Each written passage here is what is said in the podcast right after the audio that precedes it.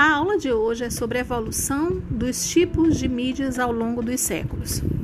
A palavra mídia tem origem no latim medius, que significa aquilo que está no meio ou entre dois pontos.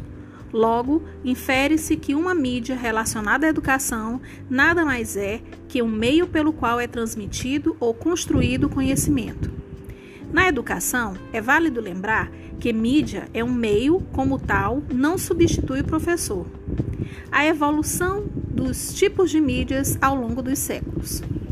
Ao longo dos anos, houve a incorporação das mídias como instrumentos utilizados para a organização educacional, visto como instrumentos que sistematizavam e sistematizam a relação de ensino-aprendizagem.